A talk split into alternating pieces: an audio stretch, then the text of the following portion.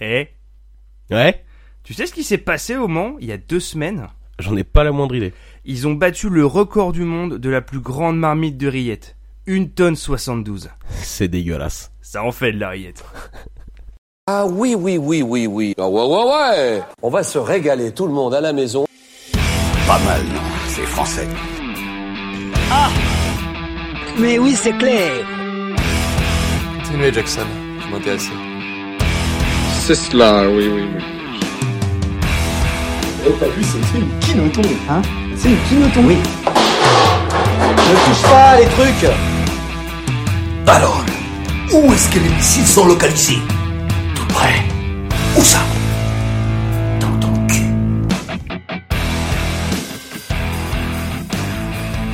Bonjour, bonsoir, bonjour et bienvenue dans Ton Culture, le podcast qui va au fond des choses. C'est un plaisir de vous retrouver pour parler de trucs sur des trucs et surtout avec mon dieu... mais, euh, c'est bizarre, je vois qu'un carton en face de moi. Mais si, salut, Goth Hey, salut Sam Mais dis donc, t'étais là depuis le début Tu serais pas un peu fan de Kojima, toi, des fois? Un tout petit peu. Bon, merci de t'être débarrassé de, de ton carton. Euh, on se retrouve donc pour parler de deux thèmes passionnants et complètement aléatoires. Alors, sans plus attendre, on attaque avec le premier. Les totems Quelle joie Quelle joie de pouvoir vous parler des totems aujourd'hui. Parce que c'est un sujet que j'adore. Déjà parce que j'aime manger chez Buffalo Grill, même si leurs frites sont molles et leur vin rouge est à la mauvaise température. C'est bien sûr compensé par la célèbre salade d'accueil qui à elle seule attire encore tant de gens dans ces restaurants à la moquette plus vieille que moi. Bah du coup, je suis obligé de te croire sur parole parce que je suis jamais allé manger chez Buffalo Grill en fait. Jamais? Jamais. Oh mon dieu, quelle enfance t'as dû avoir. Ouais, bah je vais dans un carton. Donc la définition d'un d'un totem, c'est euh, bon, alors, il y, a- des- sens multiples, mais principalement, on va s'attarder sur le, concept euh, des sculptures symboliques taillées dans un tronc d'arbre et plantées dans le sol, donc comme devant chaque buffalo grill. Euh, et on va aussi s'attarder sur le, concept d'animal totem, qui est présent dans les cultures amérindiennes, africaines, dans les rituels chamaniques, et aussi chez les scouts. Parce que là, j'ai découvert que bah, les scouts, bah, prenaient un animal totem au sein de leur tribu, si tu veux. Et euh, bah moi surtout ça m'a immédiatement fait penser au- à un des scouts les plus connus euh, du divertissement français. C'était Ouin Ouin, euh, qui était interprété par euh, par Antoine Decaune. Donc, tu sais, il disait, tu sais, il disait tout le temps, euh, ouais moi c'est Ouin Ouin, mais mais mes copains ils m'appellent Pin d'huître. Rapport à mon totem, l'huître. D'ailleurs, d'ailleurs, j'ai une blague par rapport à ça. Qu'est-ce qui est, qu'est-ce qui pue, qui est vert et qui est au fond de la forêt? Un scout mort. Ouais Hey Putain, mais on, on a été élevés à la même école, toi et moi, ou quoi? Semblerait.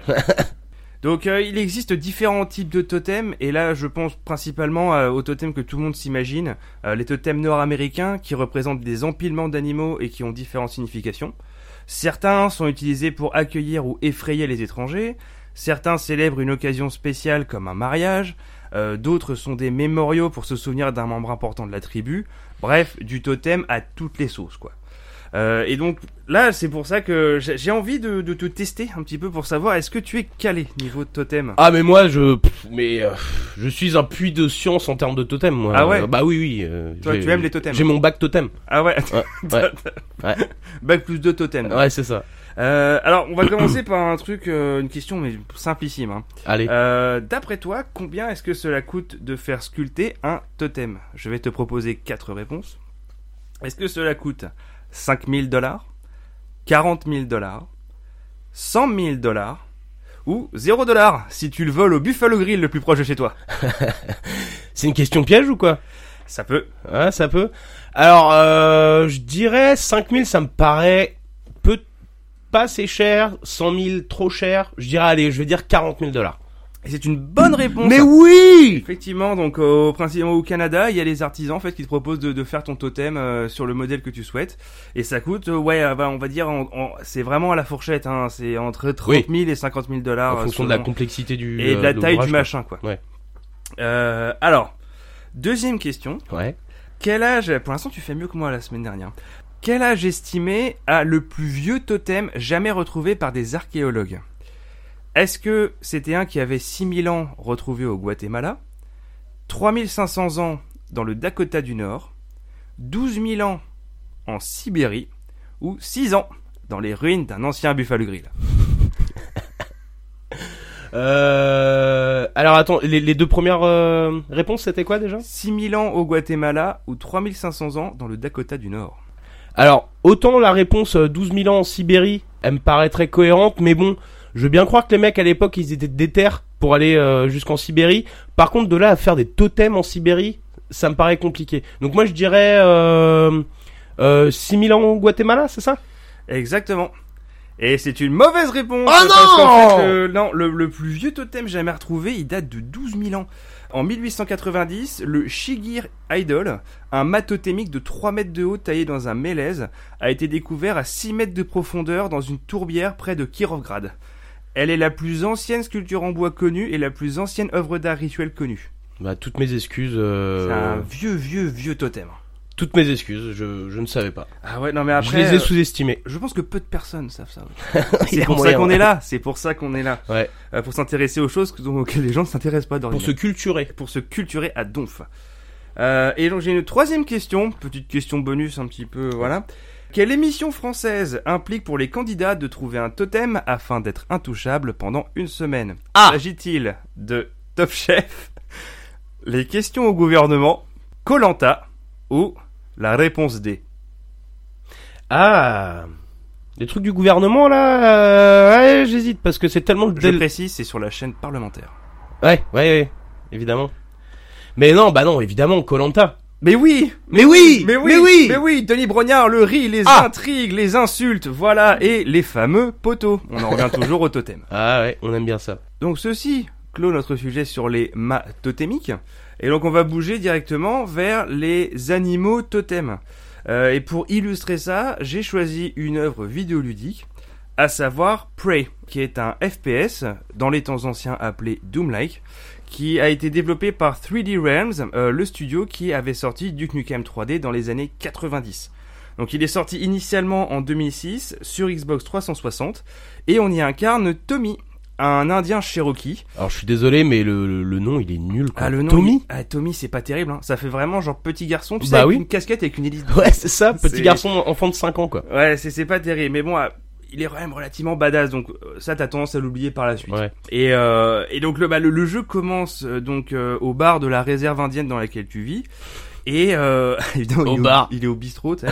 euh, donc c'est pas la méga joie hein, parce que t'es, c'est ta copine, elle est, c'est la barmaid du bar, mais genre je te parle d'un bar genre semi glauque où genre il y a trois personnes, tu vois, c'est pas, c'est pas la grande ambiance. Et donc euh, peu de temps après, évidemment, une péripétie arrive, un vaisseau extraterrestre arrive, enlève le toit et donc t'abducte toi ainsi que ta copine et ton grand-père. Bon voyons. Bah, évidemment. Et donc le but du jeu est simplement de les sauver tous les deux et de fuir le vaisseau alien dans lequel tu es retenu captif. Alors, pour parler juste du jeu très rapidement, une des grosses particularités du jeu, c'était que, et ce qui était particulièrement novateur à sa sortie, c'était que euh, la possibilité d'inverser la gravité dans certaines salles. C'est-à-dire que tu arrivais à, hop là, d'un coup tu commençais à marcher sur les murs, et donc euh, tout, ça, ça baisait complètement ta, ta perception de l'environnement. Et euh, mais c'est exactement la même chose que dans Inception. Tu sais dans la Mmh, scène où il y a- ouais, ouais. Paris qui se retourne là, à un moment donné il arrive devant un mur et ah, il commence à marquer, à Exact, marcher à la verticale. C'est exactement la même chose.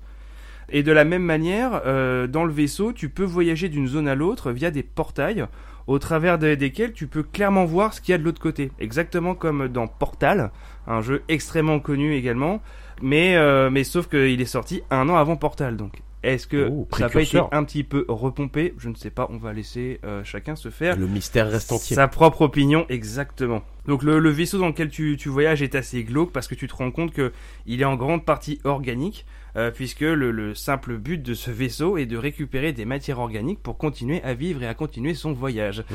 Euh, c'est une sorte de, de moissonneuse batteuse géante. Ça fait des bruits dégueulasses quand tu marches dessus ou quoi? C'est, c'est, ouais, c'est, ça fait splish, splitch, ça fait squelch. tu vois, c'est, c'est vraiment, euh, voilà. Et donc, euh, même le, vaisseau en lui-même, tout, est organique. Les portes, les interrupteurs, euh, les armes aussi. Euh, t'as, des espèces de lance-grenades avec une petite queue qui, t'as qui chie des grenades en fait, littéralement. T'as des t'as des grenades en fait, des espèces de scarabées que tu balances. Enfin c'est c'est- très spécial, mais par contre ça a une esthétique propre incroyable. Je crois que j'ai rarement vu un jeu au, au niveau au niveau du design aussi à part, vraiment. Mm. Et donc bon ça c'était pour le jeu en lui-même, mais pour revenir aux animaux totems. Euh, Ah bah oui, c'est vrai qu'on parlait des totems à la base. Effectivement. Alors, en fait, au tout début du jeu, tu n'as pas d'animal totem encore. Tu en obtiens un parce que, parce que c'est, en fait, il contient l'esprit de ton grand-père que tu finis par retrouver dans le vaisseau à un moment donné. Seulement, euh, alors tu le vois se faire tuer de, dans ce que je pourrais définir comme une machine à empalement multiple. Euh, Une machine à empalement multiple. ouais. un voilà. barbecue quoi Un Enfin bar- une broche à barbecue Ouais, il se fait embrocher de, ma- de manière répétée sous tes yeux et euh, voilà, si tu te dis que c'est quand même un petit peu cruel quoi. J'ai des Euh, images dégueulasses dans la tête là. Ouais, c'est tout à fait normal. Donc à partir du moment où ton grand-père meurt, hop, il t'explique à quel point son esprit restera avec toi, etc. Et donc il se manifeste sous la forme d'un faucon. Ah mais c'est Mufasa dans le roi lion. Il y a un peu de ça. Ouais. Ouais, c'est ouais, vrai qu'effectivement il y a un petit peu de ça. Ouais, Mais oui. mais bon sang, mais ouais, ouais, mais oui, c'est exactement ça. Et donc, euh, t'as donc t'as ce, ce faucon qui s'appelle Talon euh, et qui du coup par la suite te suit partout. Il te montre le chemin à suivre et il te permet de de- d'avoir des expériences extracorporelles. Donc euh, qui pour traverser des murs, des choses comme ça. Et, et de la même manière, quand dans ce jeu-là, quand tu meurs, en fait, tu ne meurs pas vraiment. En fait, tu vas dans le monde des esprits. Donc là, t'as Talon qui est là, qui lui, en fait, va te faire revivre. Donc, en final, tu ne peux pas vraiment mourir. C'est-à-dire que, à un moment donné, tu vas forcément finir par réapparaître.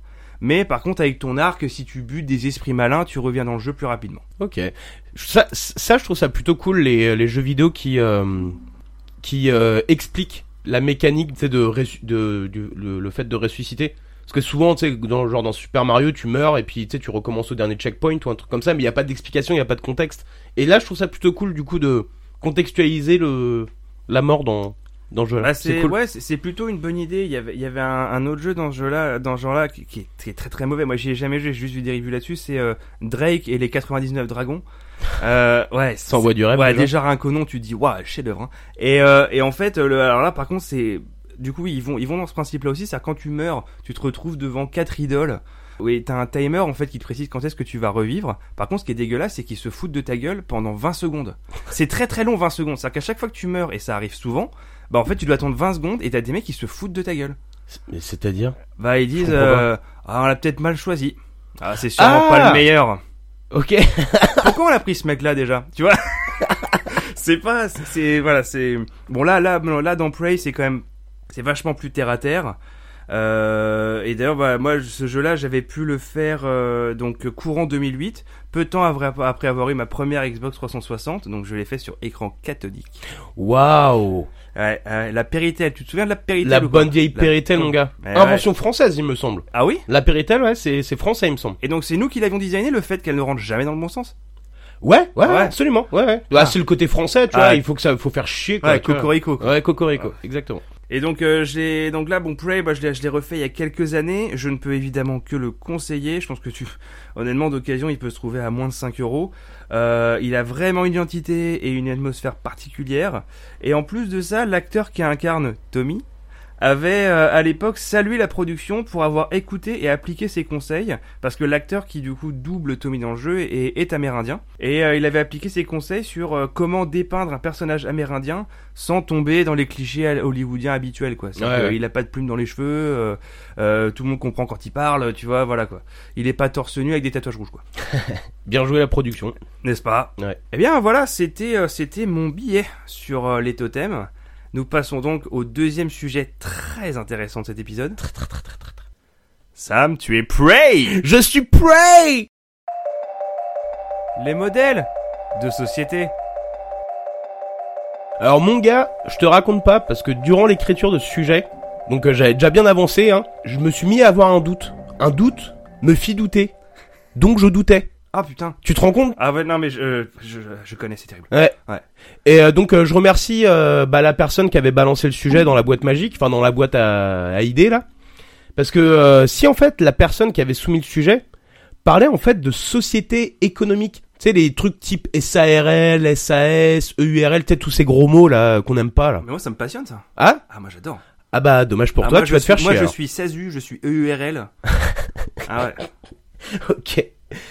Quoi qu'il en soit, par rapport à, à moi, donc, euh, la question a été vite répondue en fait, parce que comme euh, parce que tout le monde qui me connaît, un temps soit peu, sait à quel point j'adore me lever tôt le matin, c'est à quel point euh, j'ai vraiment, tu vois, dans mon ADN, le fait de travailler plus pour gagner plus, tu vois. Ah, mais t'es un trooper, toi. Ah, mais totalement. Ah, mais, complètement. Ouais, ouais. Et donc je suis tellement un trooper bah, que je vais prendre le risque d'être hors sujet. Euh, je vais donc ici parler des sociétés humaines selon la définition suivante. Milieu humain dans lequel quelqu'un vit, caractérisé par ses institutions, ses lois, ses règles. Donc euh, république, monarchie, euh, ce, ce, tout ce joyeux bordel quoi. Et je vais commencer donc par parler euh, d'un groupe ethnique en Chine, les Mosso. Est-ce que tu as, je sais pas si je prononce Mosso, Mozo, Euh, je pense que Mosso, c'est mieux. Mosso. Ouais, Mosso, Ouais. c'est mieux, ouais. Et ah, en as-tu déjà entendu parler? Absolument jamais. Absolument jamais? Ben c'est parfait alors. Donc c'est une Parce que, ethnie. en fait, je, je- je préfère Mosso que Mozo. En fait, Mozo, ça me fait penser à Mozo le clown. Tu vois, c'est pas. Du coup, ça décrédibilise un peu le truc, quoi. ok. Ouais. D'accord. Donc les Mosso euh, sont une ethnie du sud-ouest de la Chine, euh, dans la région du lac Lugu, sur les contreforts de l'Himalaya. Donc cette ethnie compterait entre 30 000 et 60 000 habitants. Et là où euh, elle a un peu de délire cette ethnie, si tu veux, elle se définit de plusieurs façons.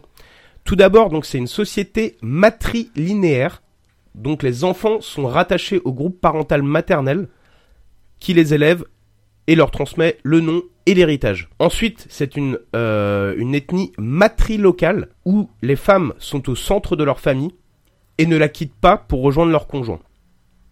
Quand même gueudin ça. Et ensuite, et ça c'est l'élément je trouve le plus particulier, euh, c'est une société avinculaire, avonculaire, pardon, avonculaire, où la paternité, T'as t'as dit cul. donc une ethnie avonculaire, où la paternité des enfants est exercée par leur oncle maternel. Ok. C'est quand même dingue ça. Ouais, ouais, c'est très particulier, ouais. Et donc, euh, chez les chez les Mosso, le mariage n'existe pas. Et les amants ne résident pas ensemble. Euh, même si euh, la révolution culturelle en Chine a tenté d'y mettre fin, euh, dans une volonté de... Bah, de, de- La d'unification de la société, ouais. Exactement. Donc il- euh, la révolution culturelle a tenté d'y mettre fin, mais malgré tout les Mosso, même après ça, sont malgré tout restés euh, fidèles à leur euh, à leur tradition.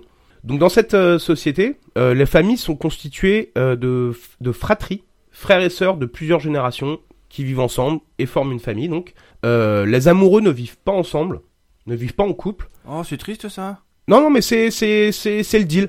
Ah ouais, ouais, c'est le deal. ouais. Chacun chacun reste dans sa fratrie en fait, dans sa famille. D'accord. Ouais.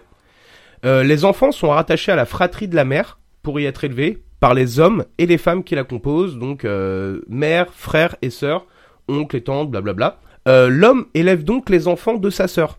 Donc c'est comme si toi t'élevais les, les gamins de ta frangine, quoi. C'est quand même... euh, D'accord. C'est quand même gueudin, quoi. Ah, effectivement. Donc avec qui il partage euh, le foyer, le nom, l'héritage, les ancêtres également. Mais l'homme n'élève pas ses enfants biologiques. Donc c'est quand même assez particulier quoi, ce, ce, ce truc-là quoi. Donc l'organisation familiale fait qu'un enfant sera proche de son oncle maternel et éprouvera à son égard le même type d'affection qu'il aurait envers son père. Dans d'autres sociétés, type en France par exemple. Donc contrairement à d'autres sociétés, le nom est transmis par la mère. S'il n'y a, euh, s'il n'y a que des enfants de sexe masculin dans la fratrie, le nom disparaît en fait. Ah oui, donc en fait, c'est exactement l'inverse d'ici. Ouais, ouais. C'est, enfin, au tout du moins en Europe. Notamment, Ouais, ouais, euh, bien, bien sûr. Si tu penses à ça, par exemple au Québec, euh, tu sais, même les gens mariés ne prennent, les, femmes ne prennent pas le, le nom de leur mari. Oui, oui. Bah Donc, euh, après, c'est tu- pas, c'est pas propre aux sociétés occidentales. Et- ouais, non, non, effectivement. Et puis même, enfin, si tu vas voir par exemple en, en Espagne, euh, les enfants prennent le nom du père et de la mère. Ah, obligatoirement les deux. Alors, je sais pas si c'est obligatoire, mais euh, la plupart des Y a Espagnols. pas un truc comme ça au Portugal aussi, c'est pour ça qu'ils ont des noms super longs. là. Ah non, mais eux, en fait, c'est parce que euh, genre leur. euh, Non, mais oui, non, mais là, ça devient indécent, quoi. Les mecs euh, sur l'état civil, ça doit être trop Dos le Santos, bordel, mon gars. euh, Almeida, Exactement, quoi. Et de. Souza, de Souza. Ah bah, Ouais, bah oui, ouais. oui, oui. Ouais. Donc dans ce cas, euh, la naissance d'une fille est donc important car il permet la continuité de, de, de la lignée. Euh, la naissance d'un garçon n'est pas pour autant négligée car, il est, car celui-ci exercera plus tard la paternité des enfants de sa sœur. Donc tu vois, c'est un, c'est un deal, c'est un équilibre assez. Ah, euh, effectivement, ouais, ouais, faut quand même que tous les rouages soient en place. Hein. Ouais, voilà, Ouais. exactement. Donc dans l'idéal, une fratrie doit, devrait se composer d'au moins un garçon et une fille. Ouais, mais alors, euh, du coup, si, euh, si admettons une femme a, a- a un enfant, mais elle n'a pas de frère. Euh, tu me poses une colle là? Tu m'emmerdes un peu là. J'ai pas regardé ça, mon gars, mais. euh, Tournons-nous du côté du grand-père. Hein. Je pense Ah. que la tête est de ça, non? Euh, dans l'ancien temps. l'ancien temps, je me souviens. C'était la guerre. avant, hein. On mangeait du charbon. dire. ouais, je pense pas que les mozos ils pensent à ça. quoi. Non, Non. je pense pas non plus. non. Ouais. Donc, cependant, ici, comme euh, dans cette société, comme dans d'autres d'ailleurs, euh, les responsabilités sont définies en fonction du sexe. Les femmes s'occupent des travaux domestiques, de la collecte du bois euh, et du tissage. Euh, les hommes, en revanche, sont chargés des travaux plus physiques, comme euh, la charpente, la pêche, le soin du bétail et de la politique. Seuls les travaux d'agriculture sont effectués conjointement. Donc, il y a quand même, tu vois, un- une, distinction euh, Ah oui, c'est genrée, clair. malgré tout. Ouais, chacun son taf, quoi. Ouais, ouais, Ouais. c'est ça. Les Mossos jouissent d'une grande liberté amoureuse et sexuelle. Ils peuvent avoir autant de partenaires qu'ils le souhaitent. Et là, je te vois baver. je déconne. Et les ruptures ne posent pas vraiment de problème, car les familles restent unies à partir du moment, à partir de la naissance, en fait. Donc, il n'y a pas de, il a pas de rupture, de conflits familiaux possibles, en fait. Euh, donc, les Mossos sont malgré tout très pudiques quant à leurs relations. Et celles-ci, ces relations, ne s'expriment que rarement en public. C'est pas quelque chose que les gens ont vraiment envie de voir, quoi. Donc, sans vie de couple, en toute liberté et en toute discrétion également, ce système exclut si radicalement la possession que la jalousie, que la jalousie en devient honteuse. C'est quand même, c'est quand même fort, je trouve. Euh, Ça, j'aime beaucoup ce, Ouais, sont, cet ils sont aspect-là. allés, ils sont allés très très loin. Ah ouais. Il n'existe pas non plus d'union arrangée ou forcée. C'est interdit par leur, euh, par leur valeur, quoi. Cependant, quand un homme et une femme deviennent inséparables et souhaitent être euh, exclusifs l'un à l'autre, euh, ils deviennent Azu et Asa. Oh, Azou, oh, ça me fait penser à Zazou, ça me fait penser au Roi Lion. Eh, lien avec un truc de tout à l'heure. Eh. Eh. Et cette union a un nom qui s'appelle Axia. Voilà, faisons ce que tu veux. euh, C'est, bah, pour moi, c'est une marque d'assurance, mais ok. Euh, donc euh, les relations et là c'est un peu le, le- la particularité de leur euh, des relations euh, dans cette ethnie. Euh, les, rela- les relations s'effectuent généralement selon le principe de la visite furtive. Tu me vois, Ah, bah, tu me vois plus. bah, comme dans Metal Gear. Exactement, Ouais. tout à fait. Chaque fille, euh, Mosso, bénéficie à partir de ses 13 ans d'une chambre individuelle avec un accès direct appelé Baba Wago. qui veut dire Ah, ils ont le sens du nom, ça. Ah, non, mais ils Ah sont stylés, les mecs. J'adore. Euh, ce qui veut dire quelque chose comme chambre des fleurs. Oh. Donc euh, cette, euh, cette femme mosso, ou cette jeune femme du moins, est libre, à partir de ses 13 ans, d'accueillir euh, les garçons qu'elle souhaite. Donc il y a une trappe en fait, euh, qui c'est pas la porte dans la porte de la chambre, c'est une trappe en fait qui permet à des aux amants de venir euh, de venir visiter la, la la fille quoi. Donc à la nuit tombée, les hommes quittent leur domicile familial pour rejoindre la chambre de, de leur amante et repartent euh, chez eux le matin. Alors, qu'est-ce qui se passe si, admettons, t'en as deux qui arrivent devant la même trappe? Tu vois Ah bah là c'est pierre feuille ciseaux. Ah, hein. là, c'est Pierre Feuille. Ouais, je pense qu'à mon avis, du coup, ils ont l'air quand même relativement civilisés. Je pense qu'ils peuvent résoudre ça. Sais, ils vont pas faire un duel à mort. Ou euh, il y en a pas un autre qui va lui dire, ah non, écoute, eh, là, c'est mon tour. Bah, Euh, je sais tu pas, moi, peut-être que la nana, elle est, elle est ok pour, euh, pour avoir les deux gars en même temps. euh, après tout, euh, pourquoi pas C'est vrai, mais là, on s'écarte un petit peu du. Ouais, ouais, ouais, ouais, ouais, ouais, ouais, Voilà, donc maintenant, je vais passer, euh, on va se rapprocher géographiquement, et on va parler de l'île de Sark. Est-ce que tu connais cette île? Bah, c'est pas là qu'est mort Jean-Paul. Ah, Jean-Paul Sartre.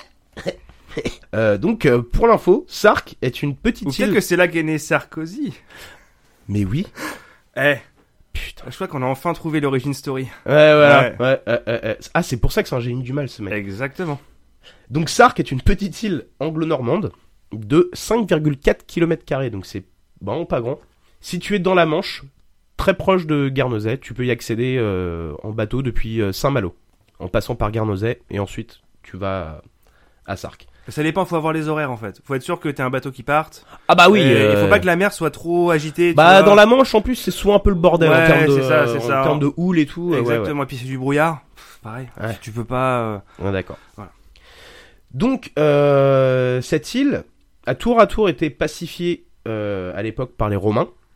Elle a, utilis- a été utilisée comme repère par des pirates, notamment un pirate français, Eustache Lemoine. L'île a également donc été habitée par une communauté celte, puis finalement pour être colonisée par la couronne britannique. Elle n'a donc pas le rang d'État indépendant, mais c'est la seule seigneurie des îles anglo-normandes.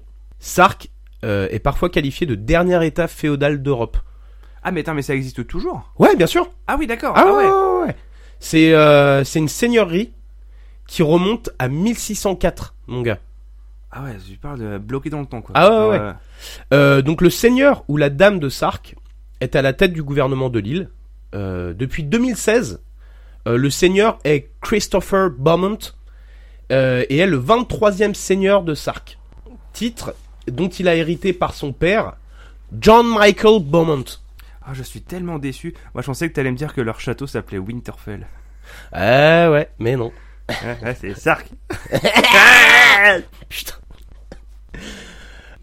Donc, beaucoup des lois de l'île sont restées inchangées depuis leur entrée en vigueur, euh, sous la reine Élisabeth Ier. Les seigneurs perpétuent la tradition de la foi et de l'hommage au duc de Normandie, dont le titulaire est le souverain britannique. Ils paient une redevance au montant resté inchangé depuis le Moyen Âge. Ouais, c'est dingue, hein Non, mais moi, c'est- moi ce que, ce que, ce que j'imagine, c'est. Faut imaginer qu'il y a quand même quelqu'un quelque part, donc au ministère des Finances britannique, qui tous les ans, il reçoit la dîme d'une Euh, non, c'est- seigneurie, quoi. ça s'appelle euh, le sens, pour le coup. La redevance en question, c'est le sens. le ouais. sens, mais on parle d'un impôt qui n'existe plus nulle part. Ouais, qui est complètement. Genre, c'est euh, comme s'ils payaient la dîme et la gabelle, quoi. Ouais, euh, c'est ça. Ouais. Mais c'est incroyable. C'est quand même fou, ouais. Et donc, le 10 décembre 2008, l'île de Sark organise pour la première fois de son existence les premières élections entièrement démocratiques. Attends, sachant qu'il y a, il y a combien d'habitants sur cette île? Il y en a euh, un- un- euh, 600 environ Ah, bah, ouais, au moins, je pense que pour organiser les élections, c'est pas compliqué. Ouais, non, ça doit pas être très compliqué, ouais, effectivement. Donc, euh, depuis ces élections démocratiques, euh, les, les habitants peuvent élire pour la première fois l'intégralité des membres de leur parlement local, les chefs plaids. Plaid, plaids, je sais pas comment on prononce. Les plaids, comme les couvertures Ouais, ouais, Ah ouais, d'accord, les-. Bah voilà. Ah, ok, ouais. Et euh, alors le truc que je trouve marrant, c'est que le scrutin se, se, se tient dans la salle de billard du siège du gouvernement. Ah ouais, bah après, ils ont Au pas pub, beaucoup quoi. de place, hein, j'imagine. Ouais, hein, bah non, que- c'est clair. Ouais. Donc euh, 56 candidats euh, qui représentent euh, à peu près 10% de, de l'île se disputent les 28 sièges du à pourvoir. Ah la vache, ça fait, ça fait quand même beaucoup de gouvernants par rapport au nombre de gouvernants. Ouais, je pense que ouais, ouais, ouais, ils aiment bien, ils se la racontent. un peu, Ouais, je mecs. trouve, ouais, je trouve un peu, ouais. Donc une des procédures les plus exotiques, Eh, vivement les Jeux Olympiques là-bas. tu m'étonnes. Imagine le stade, il recouvrerait la surface de l'île. Les gens muraient sur pied de Ouais, c'est ça. donc une des procédures les plus exotiques euh, dans, dans cette seigneurie donc reste la clameur du haro. Euh, c'est une protestation par laquelle on somme quelqu'un à comparaître sur le champ devant un juge pour se plaindre en justice par action civile du dommage dont on affirme avoir souffert. Ouais, enfin, c'est comme, euh, bah, c'est comme à l'époque féodale, justement, d'aller se plaindre au seigneur. Ah quoi. ouais, ouais mais attends, ça s'arrête pas là mon Ah gars oui, parce qu'en plus c'est c'est une euh, une plainte qui doit qui doit être euh, dite en français dans dans le texte. Euh, Ah oui, donc- parce que la langue officielle là-bas, c'est l'anglais. Ouais, ouais, bien sûr. Ah oui, ouais. d'accord, ouais. Le plaignant doit, en face du témoin, du témoin, se recouvrir la tête, s'agenouiller. Mais je te, je te niaise même pas, mon gars. Et, Je réc- pas en train de me niaiser, moi? Et réciter Haro, Haro, Haro, au nom de Dieu et du roi, laissez ce travail. Ensuite, il, euh, il, euh, il cite sa, sa plainte Ouais. et il finit par réciter un autre père. Ok. Et le tout en français. Et ça, je trouve ça assez gueudin. Et alors, savais-tu que cette île a souffert d'un coup d'état en 1990 Euh, Quand même dingue que quelqu'un se dit, tiens, je vais faire un coup d'état sur cette île. non, mais, mais alors, je pense qu'effectivement, c'est passé tellement inaperçu que je- moi, je n'en ai jamais entendu parler. Et, et pourtant, c'est une histoire de dingue, mon gars. alors, ils ont fait comment? Alors, déjà, c'est pas ils ont fait comment, c'est il a fait comment. Parce que c'est un gars tout seul. En même temps, quand il réfléchit bien, euh, conquérir un pays de 600 habitants, enfin une île de 600 habitants, je pense que ça peut se faire seul. Bah, y a moyen. Et en l'occurrence, euh, c'était l'idée euh, d'un physicien nucléaire français qui était au chômage, euh, André Garde. Il devait sacrément s'ennuyer. C'est le mec qui, eh, je suis au chômage, je me fais chier. Ouais, j'ai qu'à envahir une île. Ouais, mais en fait, André Garde, il était, il était persuadé d'être l'héritier du premier seigneur. Ouais. Bien sûr. Et armé donc d'une euh, d'un semi-automatique, il a tenté de d'envahir Sark. Et le soir où il arrive, donc, le mec trop haché, il place deux affiches dans le bourg déclarant son intention de reprendre possession des lieux euh, le jour suivant à midi. Alors le mec, euh, voilà, je vous explique comment ça va se passer. Bon, je trouve ça plutôt sympa de sa part. Genre, il annonce avant. Ouais, ouais, genre, préparez-vous, je, je Ouais. vais faire un coup d'état. Je, ouais. Donc le lendemain, euh, il entame une patrouille à pied, solo le mec, euh, devant le manoir en tenue de combat, arme à la main, et euh, il se fera finalement arrêter alors qu'il était dans le parc en train de recharger son arme, et un policier en fait a- l'a l'a maîtrisé. Il a été alors arrêté et condamné à une peine de 7 jours d'emprisonnement à Guernesey. Oh, bah, ça va. Ouais. Mais le mec était tellement motivé qu'il a retenté la- l'année suivante. Bah, honnêtement, je, limite, je suis presque déçu, tu vois, qu'il était en, emprisonné que c'est que 7 jours, tu vois. Moi, je me disais, tu vois, vu un peu la, un peu le, comment dire, euh, la, la grandeur un peu de l'endroit, tu vois, le, le truc, euh, les vieilles traditions et tout. Moi, je pense qu'ils auraient dû l'exiler à Sainte-Hélène. tu vois. Moi, ça, aurait, ça aurait été encore C'est mieux. clair. tu vois. Non, non, non, mais, non, mais le mec était plutôt cool, quoi. Juste 7 jours d'emprisonnement. Ensuite, il a été expulsé de l'île, évidemment. Mais il a, il a essayé de le refaire euh, l'année suivante. Le mec. euh, Ah oui, d'accord. Ah Ouais. ouais. Bah après, c'est ça que tu dis. Bon, qu'est-ce que je risque 7 jours? Vas-y, je recommence. Je. Allez, je retente. Ouais. Et donc, pour finir, je vais euh, parler de la République de Saint-Malo. Savais-tu que Saint-Malo avait été une république? Euh, je l'ignorais complètement. Moi, je connaissais sa ville fortifiée, son port, ses plages. Mais je ne savais pas que ça avait été une république à part. Ouais. Bon, ça n'a pas duré trop longtemps, ça, ça a duré environ 4 ans. Mais donc, c'est une, donc une brève période qui s'étale de mars 1590 à octobre 1594, durant laquelle, période durant laquelle donc Saint-Malo devient une micronation. L'indépendance a été proclamée à l'époque en raison de l'ascension au trône de France par Henri IV, alors protestant, ce qui était alors considéré comme une hérésie par beaucoup, donc euh, par la France catholique notamment. En plus de ça, les marchands de la cité de Saint-Malo étaient extrêmement riches et profitant de l'instabilité de la couronne liée aux guerres de religion. Donc déjà à l'époque, c'était une ville de droite. Ah. Ah ouais, ouais, ouais, ouais. Merde, tu m'as perdu là.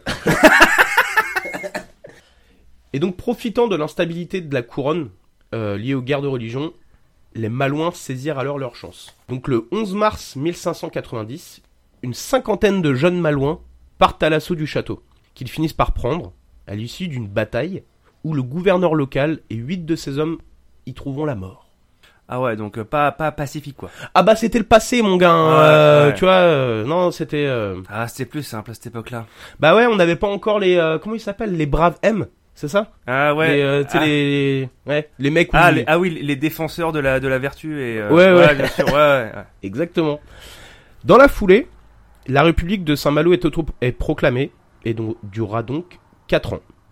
Ah, 4 ans quand même. Ouais, 4 ans ouais. Pour un truc qui ressemble à une blague. Euh, hier, euh, Bah surtout 50 jeunes, tu te dis en plus, je sais pas moi mais je ça, du m'imagine coup, ça a duré même plus longtemps que la commune de Paris quoi. Ah bah ouais, non mais carrément Non, quoi. mais- Non mais surtout moi je me dis, tu sais, moi je m'imagine 50 50 jeunes malouins.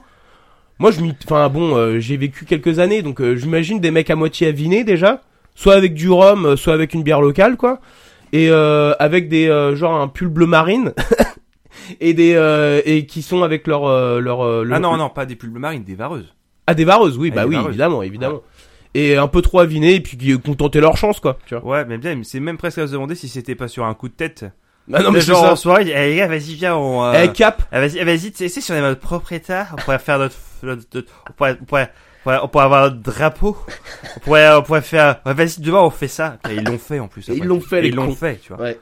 Et donc en en 593 donc Henri euh, non en 1593 pardon Henri IV abjure solennellement le protestantisme et est couronné donc en 1594. Le Parlement de Bretagne prononce alors la peine de mort contre les insurgés de 1590. Mais Henri IV, donc afin de s'assurer du soutien des gouverneurs des villes de France, il file de la thune le mec. Il file de la thune, il file de la thune pour, euh, bah pour euh, s'acheter en fait les, les faveurs des, des riches villes de, de France quoi. Ah, et puis comme Saint-Malo, c'est un grand port. Bah non mais c'était c'était un c'était une ville extrêmement puissante à l'époque euh, euh, Saint-Malo quoi. Et c'est dans ce contexte donc que te- le retour de Saint-Malo à la couronne de France est négocié. En octobre cin- 1594, en échange de quoi les franchises et libertés de commerce acquises lors de l'indépendance sont maintenues. Cet accord est, enregistrement, est enregistré par le Parlement de Bretagne le 5 décembre suivant. Ah non, c'est génial. Donc absolument tout ce qu'ils ont mis en place est resté. Bah ouais, non mais les mecs ils ont trop géré leur coup quoi. Ah, le beurre et l'argent du beurre. Ah ouais, c'est ça. Et le, et le... Ouais, vas-y, continue. Ouais, le- ouais, ouais, ouais, on- on connaît la suite. ah, ah, Mais on le taira. C'est exactement. Euh, pour finir, donc, la devise de Saint-Malo, on pense qu'elle viendrait de cette époque-là, qui est la suivante, donc. Ni français, ni breton, Malouin suit. Malouin Suit. suit. D'accord. Ouais. Je... Mais, elle ah, est, c'était une autre époque. elle- La conjugaison, on s'en foutait un peu. Hein. mais elle a été un peu modernisée, ceci dit. Et pour, pour donc avoir vécu à Saint-Malo, euh, les soirs de beuverie, euh, on l'a tous beuglé sur la plage, évidemment. Ou maintenant, c'est la suivante, c'est Malouin d'abord, breton ensuite, et français, s'il en reste. Eh ben, c'était encore euh, deux sujets extrêmement intéressants. Ah, je suis du cerveau, mon gars. Ah ouais, c'est Ouais. terrible. Hein, Ouais. Toutes ces recherches, tout ce travail. Fou. Et, euh, et euh, du coup, bah, moi, ce que, ce que je voulais juste euh, parler vite fait, c'est que bah, j'ai trouvé ça euh, vraiment super intéressant. Tout, tout ce que tu as développé, euh, c'est des sociétés dont j'avais absolument jamais entendu parler. C'est incroyable. Comment t'as trouvé ça? Euh, alors, euh, bah, c'était des sujets que je connaissais déjà plus ou moins parce qu'en fait, euh, l'histoire de, de Sark, bah, j'ai, euh, je l'ai appris quand je vivais à Saint-Malo. Et pareil pour la République de Saint-Malo. Donc c'était, euh, c'était assez facile à ce niveau-là. Et euh, le, l'ethnie des Mosso en Chine, euh, j'avais vu un documentaire sur eux. Et euh, à l'époque, et j'avais trouvé ça assez fascinant en fait, parce que surtout dans, dans la Chine qui est très euh, uniformisée en termes de philosophie, de, de valeurs et trucs comme ah, ça. eux, ils sont à part. Hein. Ah Euh, ouais, alors eux, ils veulent vraiment pas se mélanger. hein. Ah non, non, et puis surtout, je trouve que ouais, dans un dans un dans un pays où tout a tendance à être réglementé et euh, où il faut pas trop avoir euh, être différent quoi. Mhm. Faut rentrer dans la masse. Faut bah pas eux. être trop Florent Pagny, tu vois. Ouais, non, Liberté de penser, tout ça, on va pas, on va éviter quoi. ouais, le bout de shit euh, dans le tiroir, euh, je sais Ah pas ouais, quoi. non plus, ça, t'as pas trop droit. Ouais, la Non. liberté de penser. Mais donc voilà, ouais, donc c'est c'est comme ça en fait et euh, bah c'était des sujets que je connaissais un petit peu. Mais euh, mais ouais, et puis j'ai trouvé quoi les euh, notamment tu vois le, le délire de euh, de la visite furtive. Honnêtement, j'ai Ah, trouvé ça super ça, drôle. C'est génial. Ouais. Ça, c'est vraiment génial. Ouais, carrément quoi. Et puis par exemple, je sais pas la clameur du haro là par exemple sur l'île de Sark, je trouve ça tellement désuet que c'est que j'espère qu'ils abandonneront jamais ce truc là, tu vois. je trouve ça trop cool quoi. Tu vois les mecs ils, ils, ils se mettent une une cape sur la tête, ils s'agenouillent, tu sais, c'est hyper solennel quoi, tu vois, c'est euh, et en français en plus mon gars quoi. Et je sais même pas, ça se trouve peut-être que c'est ils, ils utilisent un, un- le, euh, ils, le- ils le disent en vieux français, je parce que là c'était euh, une, une version un peu tu vois édulcorée. Mais euh, ouais, je, je trouve ça assez fandard ce genre de truc quoi. Et puis l'histoire de la République de Saint-Malo, bah c'est c'est cool aussi quoi. C'est assez, badass je trouve pour ouais, pour le coup. franchement, ouais, pour Ouais. l'époque, ouais. Les mecs, c'est- rien à branler quoi. Ouais, rien à foutre. Putain, un protestant sur le trône de France Allez, on nique tout. Euh, Là, je t'avouerais que euh, moi sur euh, moi sur mon sujet, j'étais un peu plus un peu plus limité parce que dans, dans mes recherches sur les totems, il y avait il y avait il y avait des choses. hein, effectivement, j'avais pensé euh, euh, carrément aller dans euh, l'étude particulière euh, des totems africains, des totems sud-américains. Et puis après, euh, voilà, j'avais quand même envie que ça reste intéressant et que ça se rapproche à quelque chose que je connais. Hum. Donc c'est pour ça que j'ai été euh, directement dans Prey, tu vois. Ouais, Mais euh, j'avais euh, j'avais quand même euh, j'avais quelques idées à développer, tu vois. Donc dans, dans les trucs que j'avais notés euh, qui se rapportent à peu près à ça, euh, il y a le, le groupe The Who. Alors euh, pas confondre avec The Who. euh, ah, euh, de The Huh. euh, The Who, qui est euh, bah, on va bah, pas confondre avec The Who qui euh, voilà Talking About My Generation tout ça. Euh, là c'est un groupe de de métal mongol euh, et qui ne joue que avec des instruments traditionnels Mm. et euh, qui d'ailleurs à chaque fois partout où ils passent ils font ça le comble. Ils sont excellents. Moi je, je conseille vraiment The Who euh, donc c'est The Who H U. Ouais, c'est ça, ouais. The The U The U. The U en fait. Et euh, une de leurs plus leurs chansons les plus connues s'appelle Wolf Totem. C'est Ouais. euh, c'est c'est là que que j'avais pensé à ça. Les mecs, Euh, ils ont des gros looks de bikers en Ah, plus. ils- ah, euh, ah ouais c'est ça ouais. et à chaque fois en fait dans leur c'est ça dans leur clip en fait ils sont en plus ils ont vraiment que des instruments traditionnels donc faut imaginer t'as un mec qui joue on dirait une contrebasse avec une corde tu vois Ouais, le truc ouais. euh, et euh, ils sont ils sont quatre ou cinq et, euh, et ils jouent toujours devant un parterre d'une centaine de bikers au milieu Oui, des ça, steppes ouais. mongols magnifique Genre Enfin, gros gang et tout. euh, ouais, ouais, c'est ça quoi. Euh, J'avais pensé aussi donc euh, bah, euh, bah, comme tu, tu m'en avais déjà fait mention euh, le Ouga Ouga dans Crash Bandicoot. Ouh les babas Ou les papas Ou le gars Je sais pas, on ne Ouais, sait pas, on ne sait pas. trop ce qu'il dit. Ouais. Euh, il y a également le jeu Jungle Speed. Ouais. Il y a un totem dans Qui a cassé Speed. beaucoup de doigts. Ah, qui a cassé beaucoup de doigts et qui a poussé des gens à se lever de leur chaise, à plonger pour Ouais, récupérer. c'est clair. Toute personne qui a joué à Jungle Speed sait exactement de quoi on parle. Ouais. Et pour terminer, parce qu'il faut bien une référence à Warhammer, les Space Wolf ont également des totems de loups. Ah ouais, alors ça par contre ça je savais pas, tu vois. Exactement, ouais. Donc c'est à la fois des Vikings et avec des, des connotations amérindiennes, euh, voilà. Ok. Eh bien, merci de nous avoir écoutés. Si cet épisode vous a plu, abonnez-vous, écoutez les épisodes précédents, mettez-nous 5 étoiles sur votre plateforme préférée. Bref, faites-nous la totale, on attend que ça. On attend que ça ma couillasse Allez, salut Allez, salut les mecs Et les filles, hein, bien sûr.